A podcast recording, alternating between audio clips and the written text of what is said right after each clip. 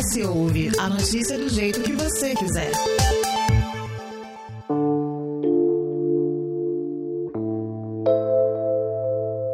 Principal transportador de substâncias para os órgãos do corpo, o sangue funciona como parte natural da defesa do organismo, seja o A positivo ou o A negativo, é ele quem faz nós vivermos com mais saúde.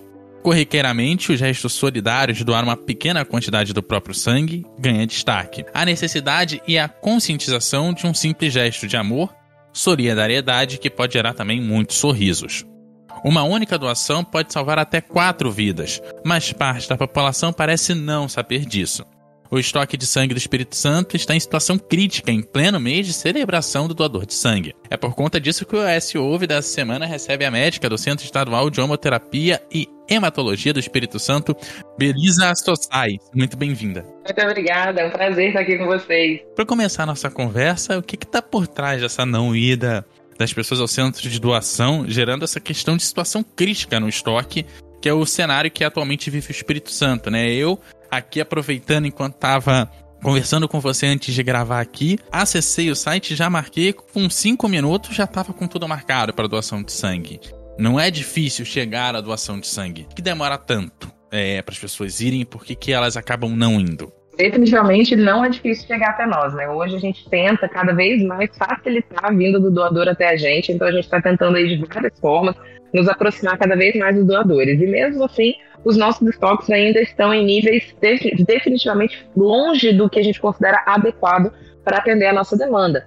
Então, assim, a gente a gente consegue ver que na população brasileira é muito difícil a gente causar na população aquele sentimento cultural de doação de sangue, né? O sangue, ele é uma substância que ele não existe substituto. Não existe hoje substituto para o sangue dentro da medicina, dentro das terapêuticas conhecidas. Então, a única forma que a gente tem de tratar os pacientes que precisam de transfusão é através das doações voluntárias de sangue. Hoje a gente tem um, um quantitativo bem menor de doadores do que seria o ideal para manter os estoques de sangue abastecidos, e a gente vive um cenário realmente desafiador dia após dia para tentar mudar essa realidade. O brasileiro, principalmente, falando mais do capixaba, né, que a gente da nossa realidade, mas o brasileiro ele não tem uma, uma cultura de doação de sangue. E existem muitos mitos envolvidos na doação de sangue também. Então a gente usa, né, agradece muito a oportunidade de estar aqui no meio de comunicação para chegar até a população e desmistificar esses mitos que existem, esses medos que não têm fundamento e várias outras coisas que impedem o doador de chegar até a gente. Antes de começar a passar pelo passo a passo,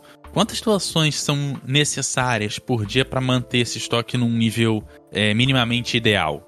É exatamente como você falou, Eduardo. A gente tem uma, uma meta diária, né? Muitas pessoas perguntam assim, qual é a meta mensal, qual é a meta semanal? Aqui a gente trabalha um dia após o outro. Então, hoje a gente tem no Hemocentro do Espírito Santo, para atender toda a demanda de, de hospitais que a gente atende, a gente precisaria de cerca de 130 candidatos a doações por dia aqui dentro do Emóis. E esse número hoje ele não chega a 90. Então a gente tem uma defasagem bem importante. Quando eu falo em candidatos à doação, a gente já entende que nem todo mundo que chega até o Hemocentro, é, que passa pelos seus estágios iniciais da doação, vão chegar até na sala de coleta. Existe uma porcentagem de inaptidão que ela já é calculada e isso já está calculado dentro desses 130 candidatos por dia. A gente tem capacidade interna de atender bem mais do que isso. Mas a média diária que a gente precisa para manter os estoques é de 130. E hoje a gente não chega nem a 90. Isso é uma média de 2022. Considerando que 2021 e 2020, por causa do auge da pandemia, foi até pior do que isso. Então, na verdade, para falar a verdade mesmo em números exatos, hoje a gente tem uma média de 88 candidatos a doação por dia aqui dentro. Isso, assim, sendo otimista, né? Mas tem dia que é bem abaixo disso pra gente falar dos candidatos, para até entender por que, que alguns acabam não chegando fase final, que é a própria doação de sangue, vamos começar com passo a passo. Vamos deixar claro agora aqui pro nosso ouvinte qual o processo. Você chega, é, é Mois aqui, por exemplo, de Vitória, que fica em Maruípe, que é o mais próximo aqui da capital, mas a gente tem em Colatina, tem outros espaços aqui do Espírito Santo também. Chegou lá, qual o processo? Cheguei, eu me apresento na secretaria, digo que vou, quero ser doador de sangue, quero doar sangue naquele momento, e aí o que, que começa a acontecer? Realmente é um processo que inclui várias etapas.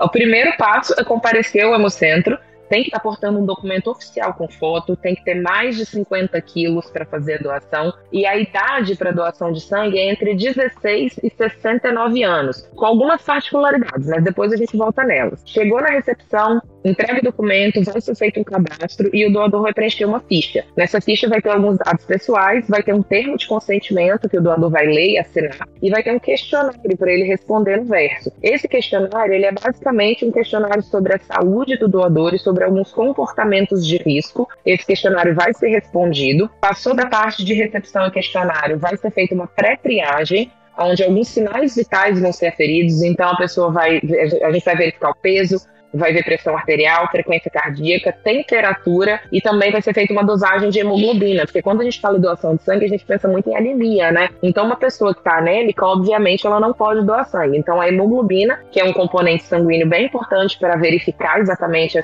essa questão, também vai ser dosada. É um teste rápido, um furinho no dedo super seguro, super indolor, não é, é nada.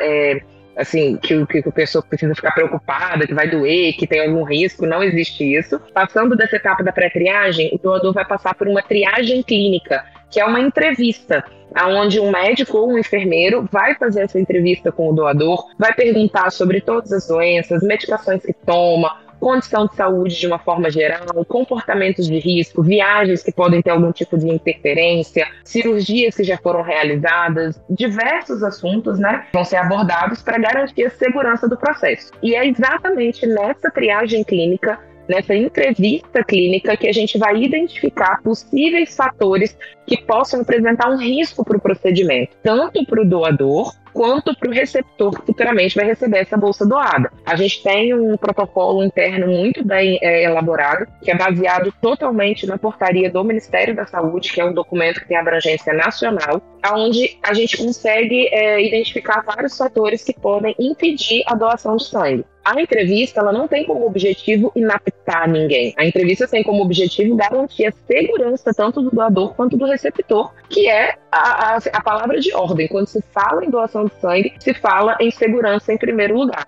E é aí nessa entrevista que às vezes a pessoa ali vai ficar sabendo que ela, infelizmente, naquele momento não pode fazer a doação. Mas caso a pessoa seja inapta, tenha alguma situação que impeça a doação, a nossa equipe está preparada para explicar o porquê, tirar as dúvidas da pessoa e principalmente informar ela em quanto tempo ela pode voltar. E aí, então, você está dizendo que tem, tem impedimentos que são é, temporários e quais que seriam eles? Por exemplo, se eu tiver com uma gripe, eu posso doar? Não. É, ou, por exemplo, é, você falou também da anemia. Se eu tiver com anemia, quanto tempo de, depois eu posso voltar para concluir o processo? É exatamente como você falou. Existem alguns impedimentos que são temporários e outros impedimentos que são definitivos. Né? O leque de pode e não pode é muito grande, mas citando esses dois exemplos que você falou, que são dúvidas muito comuns, gripe, hoje em dia a gente enfrenta dois cenários, né? A gripe comum, que é influenza, e tem a gripe, na verdade, que é o Covid. Hoje a gente tem duas normativas diferentes para cada uma delas. Então, a gripe comum, a gripe pela influenza, a gente segue o que está na portaria do Ministério da Saúde, que é 15 dias após a cura total dos sintomas. Caso seja Covid, a última norma técnica do Ministério já permite a doação 10 dias após a cura total dos sintomas. No caso da anemia, vai depender muito. Se a anemia é mais leve, se a anemia é mais severa. Na pré-triagem é aferido e a gente sabe exatamente o valor. Os valores são diferentes para homens e mulheres. Então, a inaptidão por anemia ela pode variar de 30 a 60 dias. Isso vai ser avaliado no momento junto com o triagista e o doador. Tem impedimento também por medicamento. Sim, com certeza. A pessoa que que faz uso de alguma medicação de uso contínuo ou que tomou algum remédio, pelo menos aí nos últimos 30 dias, ela tem que saber informar pra gente. Se for alguma medicação de uso contínuo, a gente tem que saber o porquê que essa medicação está sendo tomada, qual é a doença que a pessoa tem para usar essa medicação. Então, aí não envolve só a avaliação da medicação, envolve também a avaliação do diagnóstico pelo qual ela está fazendo uso desse remédio, porque às vezes o remédio não tem muito problema, mas o motivo pelo qual ela está usando já é um, um, fator mais complicador. Se a pessoa usou qualquer medicação nos últimos 30 dias, um remédio de dor que seja, a gente precisa saber. Às vezes, uma coisa pequena para o doador, para a gente aqui não é tão pequena assim. A gente já tem que pensar lá na frente quais seriam as consequências disso. Então, usou qualquer medicação. Ah, mas eu só usei uma dipirona, eu preciso falar? Precisa falar porque a gente vai entender o porquê dessa dipirona. Foi só uma dor de cabeça? Teve febre? Foi alguma coisa mais séria? Qual foi o motivo do uso? Então, isso é praticamente uma, uma avaliação clínica mesmo. Né? O nosso, a nossa listagem de medicamentos ela é bastante vasta, então é difícil falar de cada um, porque senão ficaria um. É, a gente ficaria aqui o dia inteiro. Tem que saber dar as informações porque aqui, aqui na triagem, né, no, no, momento da triagem clínica, a gente vai avaliar caso a caso. É, até porque você pode não ter é, nenhum problema com aquele medicamento, mas a pessoa que vai receber pode ser alérgica, certo? É uma, uma possibilidade. A gente não só tem que pensar no doador que está doando, como no paciente que vai receber esse sangue de alguém que está usando uma substância que talvez não seja segura. A gente tem que pensar no todo o caminho, desde o início até o final. E aí, pegando agora os definitivos, quais são os mais os motivos que impedem definitivamente uma pessoa de doar que são mais comuns? Mais comumente que a gente pega aqui no Hemocentro, na aptidão definitiva, seriam casos oncológicos, né? Pessoas que já tiveram diagnóstico de câncer, infelizmente, mesmo que já sejam consideradas curadas, não podem fazer a doação. Portadores de doenças autoimunes, não podem fazer a doação. Pessoas que já submeteram a alguma cirurgia cardíaca ou neurológica também são é, casos de inaptidão definitiva. Coisas mais comuns assim que eu consigo pensar agora é isso. Por exemplo, é, pessoas que são diabéticas insulino dependentes, que é uma doença super comum na população. Quem usa insulina injetável, infelizmente, também para doação de sangue é inapto definitivo. Então a gente tem uma série de restrições, né? Onde não é pessoal, assim, a gente a gente tem que entender que é uma regra do Ministério da Saúde. E a gente, como instituição de saúde, nós somos obrigados a prezar pela segurança de, de, de, todo o processo. Então, são inaptidões aí que já estão bem documentadas, que a gente não tem o que fazer. Então, é um processo, assim, relativamente simples, porque, na verdade, tudo isso vai ser feito num questionário. Você não tem que fazer... Teoricamente, você não precisa fazer uma série de exames para ser um, um, doador de sangue. Chegar lá, responder o questionário, ser honesto na, nessa resposta do questionário, para não atrapalhar é, todo o processo, não termina na sua doação, mas é completar quando esse sangue chega a um destinatário e é bastante tranquilo de ser feito e leva pouquíssimo tempo, né, é, relativamente falando. É isso mesmo. O questionário ele serve para o doador poder dar as informações que a gente precisa. Você não precisa fazer uma bateria de exames para vir aqui. A entrevista ela serve para isso, para a gente identificar pontos de risco e né, evitar que essa cascata de, de, de, problemas possa, possa ser continuada. A doação de sangue, na verdade, ela, todo o processo de doação e transfusão, ela começa na doação, mas tem um longo caminho a ser percorrido até chegar no paciente. A doação de sangue em si, a gente costuma falar que dura entre 50 e 60 minutos. Desde que você chega na recepção, faz o seu cadastro, preenche o questionário, passa pela pré-triagem, é entrevistado, faz a doação e ainda lancha no final, que no final ainda ganha um lanchinho. Então, desde a recepção até o lanchinho lá no final, dura cerca de 50 a 60 minutos. Mas aí as pessoas às vezes confundem esse tempo com o tempo de doação efetivamente falando. E, gente, a doação de sangue mesmo, agulha no braço para encher a bolsinha, é no máximo 15 minutos. Quando demora muito, demora 15 minutos. A maioria dos doadores, a doação mesmo, demora menos de 10 minutinhos. Só que a gente tem que entender que é todo um processo, desde a recepção até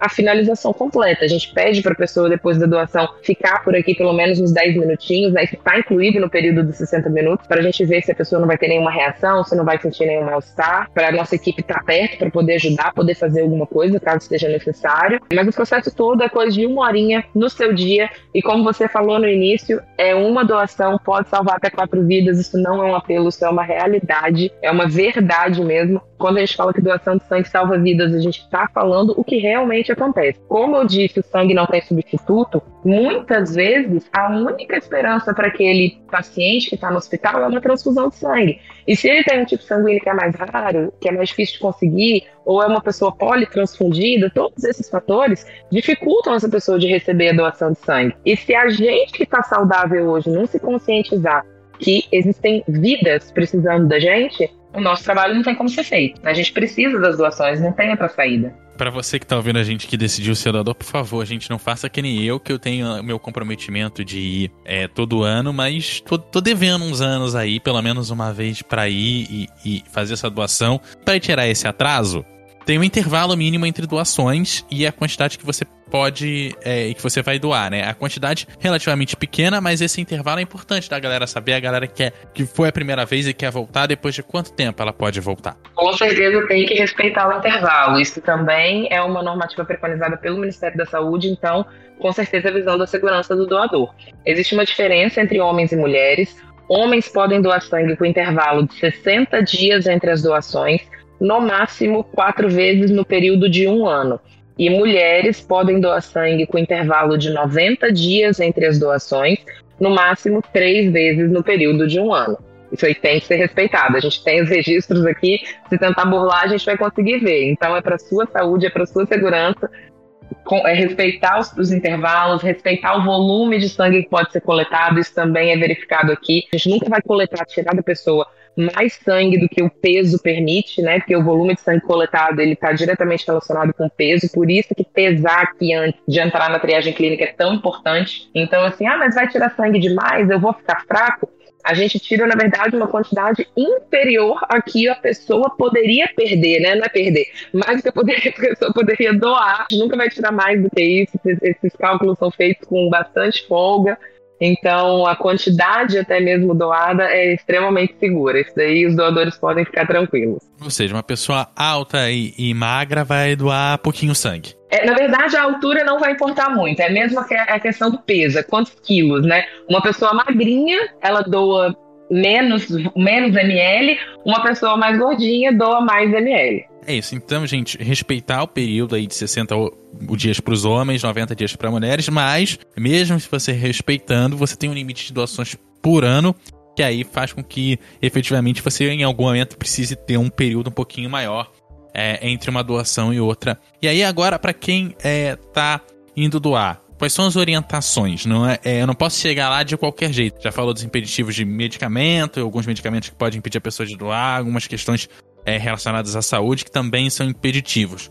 Mas tem outras orientações de algumas outras questões do dia a dia que podem ser importantes para quem vai doar e quem tem interesse de ir lá, seja a primeira vez ou quem que nem eu tá precisando dar uma batidinha lá mais uma vez. Sim, a gente tem umas orientações não só com relação a, a questões de saúde né, em si, mas a questões comportamentais também principalmente que a gente fala é a questão do repouso, a questão das, das pessoas estar se sentindo bem disposta e descansada. Eu não posso, por exemplo, ter tido uma noite de sono ruim não está com a energia do meu organismo é, abastecida da forma correta e vir doar o sangue. Porque, querendo ou não, quando a gente doa sangue, o nosso organismo ele tem que trabalhar para reequilibrar aquilo ali e repor essa quantidade de sangue que você doou. Então, a gente vai ter um gasto energético. E como é que a gente vai fazer isso com o nosso organismo se a gente mesmo não está bem? A gente foca muito na questão da alimentação também. Isso é uma coisa, é, também falando como se fosse um mito, né? Porque muita gente pensa na doação de sangue e, e associa imediatamente com fazer exame de sangue no. Que para a gente fazer exame de sangue no laboratório, a gente tem que estar em jejum. Então, eu vou doar sangue em jejum também. Os processos, eles são diferentes. O objetivo pelo qual você está tirando sangue são diferentes. Então, a pessoa, para doar sangue, ela tem que obrigatoriamente estar bem alimentada. Doação de sangue em jejum é proibida. Então a pessoa tem que ter tido uma boa alimentação antes de vir. A gente só pede para evitar refeições muito pesadas e gordurosas no dia da doação, tanto antes quanto depois da doação. Mas uma alimentação saudável e reforçada, ela é inclusive recomendada. Caso o doador chegue aqui em jejum, não tem problema, a gente vai fornecer um lanche para esse doador antes dele entrar para a sala de coleta. Mas a gente, o ideal é que a pessoa já venha alimentada. Mas se chegou em jejum, a gente fornece um lanchinho também, a pessoa come um pouquinho e depois vai fazer a doação. E depois da doação tem outro lanche, obviamente. Ou seja, nada de ir com 12 horas sem comer, igual você vai fazer exame de sangue, por exemplo, para doação. E também ir bem alimentado, mas nada de comer uma bela de uma feijoada antes de lá. Exatamente, feijoada é uma das coisas, inclusive, que está até no protocolo. Exemplo de refeição pesada. Nada de comer coisa muito pesada e muito gordurosa. O ideal é que seja uma refeição saudável e leve para o nosso organismo ficar bem alimentado, porém não estar sobrecarregado. E aí, vamos pro pós-doação. Saiu, é, você doou o seu sangue, qual o procedimento que vai ser feito com ele até chegar no destinatário final, no receptor desse sangue? Depois que a gente coleta a bolsa de sangue aqui, Aqui no Amós, aqui no Amós não, né? Nos hemocentros, onde tem coleta de sangue, a gente coleta uma bolsa de sangue total. A gente coleta uma bolsa de sangue que posteriormente ela vai ser fracionada. Quando a gente fala que uma bolsa de sangue pode salvar até quatro vidas, não é porque a gente vai pegar aquela bolsa e dividir em quatro, é porque a gente vai fracionar os hemocomponentes, né? A gente está falando de concentrado de hemácia, de plasma, plaqueta, crioprecipitado, hemocomponentes presentes no sangue que ao serem fracionados, eles podem ser destinados para diferentes pacientes com diferentes necessidades. Então, a bolsinha de sangue vai ser fracionada, vai ser separada nos hemocomponentes específicos, elas vão ser armazenadas na temperatura ideal pelo período que pode ser é, armazenada. Diferentes hemocomponentes também duram mais ou duram menos. E antes dessa bolsa ser distribuída, as amostras de sangue que são coletadas vão para o laboratório fazer os exames sorológicos para garantir que não tem nada nesse sangue que possa prejudicar quem vai receber. Quando as pessoas pensam em doar sangue, elas falam muito em ah, vou lá fazer exames. Realmente são feitos alguns exames nessa bolsa, mas esses exames é o que a gente chama de triagem sorológica. A gente vai identificar se tem alguma sorologia reagente para alguma doença que é transmitida via sanguínea, como por exemplo sífilis, HIV, hepatites B e C, HTLV, doença de Chagas, são as doenças que são transmissíveis pelo sangue, que por lei elas têm que ser testadas. Então a gente vai fazer esses testes, a partir do momento que a gente tiver uma sorologia completamente negativa, essa bolsa vai ser liberada para dispensação. E a partir do momento que ela vai para dispensação, ela é distribuída para todos os hospitais públicos do estado do Espírito Santo. A hemorrede ela abrange cerca de 70 hospitais de norte a sul do Espírito Santo. Então, é muito hospital, então a nossa demanda é grande e a gente tem que ter o número de doadores correspondente para conseguir é, abastecer e levar essa esperança de vida para os nossos pacientes. Ou seja, aquela bolsinha você vai ter os testes para garantir que aquela bolsa está levando um sangue limpo para quem vai receber. E também Isso. você divide em componentes. Você falou do plasma é uma doação, depois você tem é, um outro componente que vai ser uma segunda doação, e depois tem o, o sangue propriamente dito, que seria uma terceira doação. É mais ou menos por aí. Uma bolsa de sangue ela é fracionada em diferentes hemocomponentes e aí elas vão ser transfundidas em diferentes pacientes. Então, enquanto o seu sangue está indo para uma pessoa, ou o seu concentrado de hemácia está indo para um paciente, o plasma está indo para outro, as plaquetas estão tá indo para outro, e se for o caso, ainda retira o crio precipitado. Aí tem alguns critérios também, que alguns podem não podem, enfim. Também pode ser fracionado crioprecipitado que vai para um outro paciente com uma outra patologia, com uma outra necessidade. Então, aí tem diversos critérios dentro do, de cada paciente, dentro de cada quadro clínico. Então, digamos que eu é, doei hoje. Ou, ou fui lá no Hemós, doei meu sangue hoje. Qual o limite de tempo que ele tem para ser doado? É, no limite, assim, claro, vai ter algumas, como você mesma falou, alguns pedaços do sangue têm uma duração, uma validade menor, ou tem uma validade maior, mas quanto tempo é que esse meu sangue consegue ficar possivelmente sendo entregue? Eduardo, é uma coisa muito interessante da gente falar, porque muita gente fala assim, ué, mas eu doei sangue, ele não vai ficar guardado até quando precisar utilizar? A gente não tem esse tempo todo. O, a partir do momento que o sangue é fracionado nos hemocomponentes, por exemplo, as plaquetas é um material extremamente frágil, então ele tem que ser usado em até cinco dias. É uma coisa muito rápida. Então, as plaquetas, a partir do momento que a gente coleta, a gente tem que distribuir porque elas têm que ser utilizadas, porque não é uma coisa que a gente consegue guardar durante muito tempo. As hemácias podem ficar guardadas por até 30 dias, se for na temperatura ideal, já é um pouquinho a mais. Mas se eu tenho um pico de doação hoje, o máximo que eu vou conseguir me sustentar com esse pico de doação é por 30 dias. Porque daqui a 30 dias eu posso ter 300 bolsas, elas não podem mais ser utilizadas. Então, todo esse, esse manejo de estoque ele tem que ser feito, porque não adianta eu ter muita doação no mês e no outro fica ruim, porque eu não consigo armazenar por tanto tempo. O o plasma, que é o único hemocomponente que a gente consegue congelar, ele é um hemocomponente que a gente consegue armazenar por mais tempo e ele pode ficar guardado por até um ano. Mas os outros, eles são muito rapidamente perecíveis. O sangue, ele é um material biológico, né? E como qualquer material biológico, ele tem um tempo aí para ser usado. É igual como se fosse um prazo de validade de comida. A gente tem que utilizar até ali, depois dali ele não tá bom mais. Mesmo sendo armazenado nas condições ideais, na temperatura certinha, nas geladeiras totalmente controladas, tem um prazo também. Não é igual tá dentro do nosso corpo, né? O nosso corpo ele tem todo um metabolismo de um organismo vivo. A bolsinha, a partir do momento que ela é coletada, tem que correr aí para não deixar nenhum componente é, vencer e estragar. digamos assim. A gente tem que otimizar os nossos recursos. E paciente precisando sempre tem. A gente só precisa de um manejo de logística ideal para conseguir utilizar tudo isso que a gente coleta. Pois é, e aí você passou os dados aqui do, do tempo entre uma doação e outra, né? Mesmo que você vá a cada 60 dias, você ainda vai acabar tendo um período do ano que você vai ter que dar um intervalo maior porque você só pode doar quatro vezes por ano. Então, se for a cada 60 dias, daria um valor ainda maior.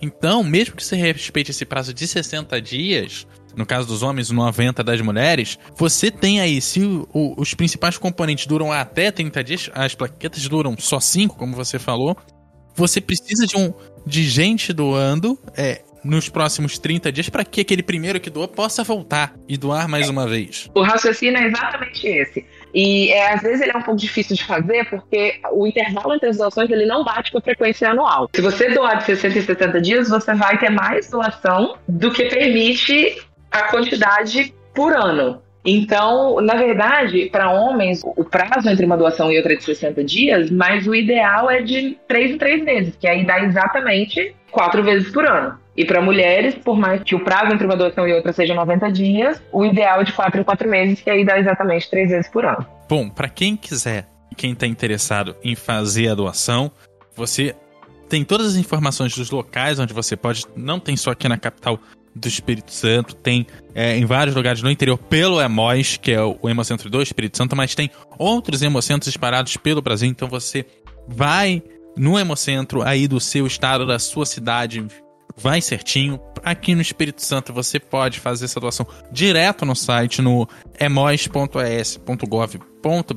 Lá você tem todas as informações de telefone e mais do que isso, você consegue fazer o agendamento da sua doação pelo site através do Portal do Cidadão, que é aquele mesmo caminho que você fez para fazer a sua vacina para Covid-19. Então, você que foi vacinado para Covid-19, você consegue tranquilamente fazer a marcação da sua doação de sangue sem maiores problemas.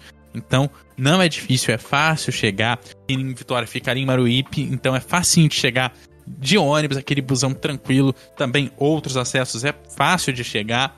E claro, esteja bem disposto, esteja bem preparado. E claro, mais uma informação importante: avise, principalmente se você é é, mora sozinho ou você que fica mais afastado, que você está indo doar sangue, para que, claro, as pessoas fiquem de olho caso alguma coisa venha a acontecer. Claro, a gente não espera, mas é sempre importante, é que você está tirando um dos componentes vitais aí do seu corpo, é importante você monitorar, pelo menos não é nada preocupante, mas é bom estar sempre muito bem monitorado. Vou agradecer aqui a Belisa Sossai, que esteve aqui com a gente. Muito obrigada pela sua participação. Olha, eu falo que eu sou extremamente faladora, e é principalmente quando a gente fala de um assunto tão importante, né? A gente vai se empolgando, a gente vai falando, é difícil a gente querer parar de falar. Mas um último, é, assim, uma, só para finalizar, eu gostaria de frisar os nossos horários de funcionamento né, que é muito importante as pessoas saberem quanto elas podem vir até nós. O EMOIS coordenador, que é o EMOIS Vitória, que fica aqui em Maruípe, ele funciona todos os dias da semana, é, é, é escala de plantão. Então, todos os dias, de segunda a segunda, sábados, domingos, feriados, durante Corpus Christi, estaremos abertos em todos os, os dias. A gente vai funcionar de 7 da manhã, a gente sempre funciona, na verdade, né? o horário de funcionamento é de 7 da manhã às 18h20 para cadastro, todos os dias da semana. Existe também a nossa unidade de coleta da Serra, que fica dentro do Hospital Dório Silva, recém-reinaugurada, tá bonitinha para atender a população. Lá funciona em horário administrativo de, é, de segunda a sexta, exceto sábado, domingos e feriados e funciona de 7 da manhã às 15h20 para cadastro. A recepção funciona direto, mas a equipe interna ela tem um período de horário de almoço.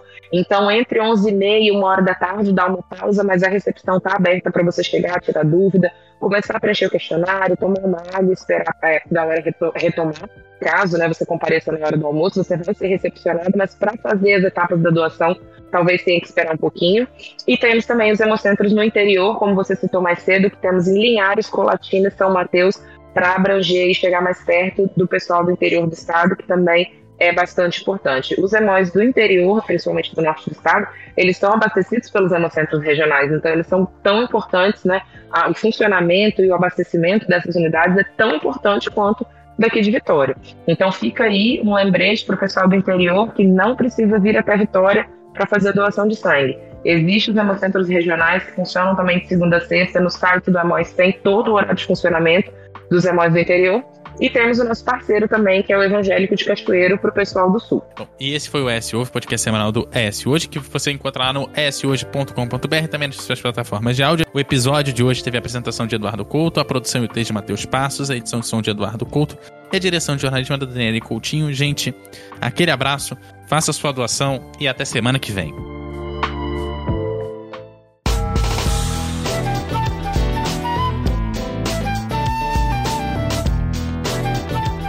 Você encontra o ES Hoje nas redes sociais pelo arroba ES Hoje, no canal do YouTube e no site eshoje.com.br.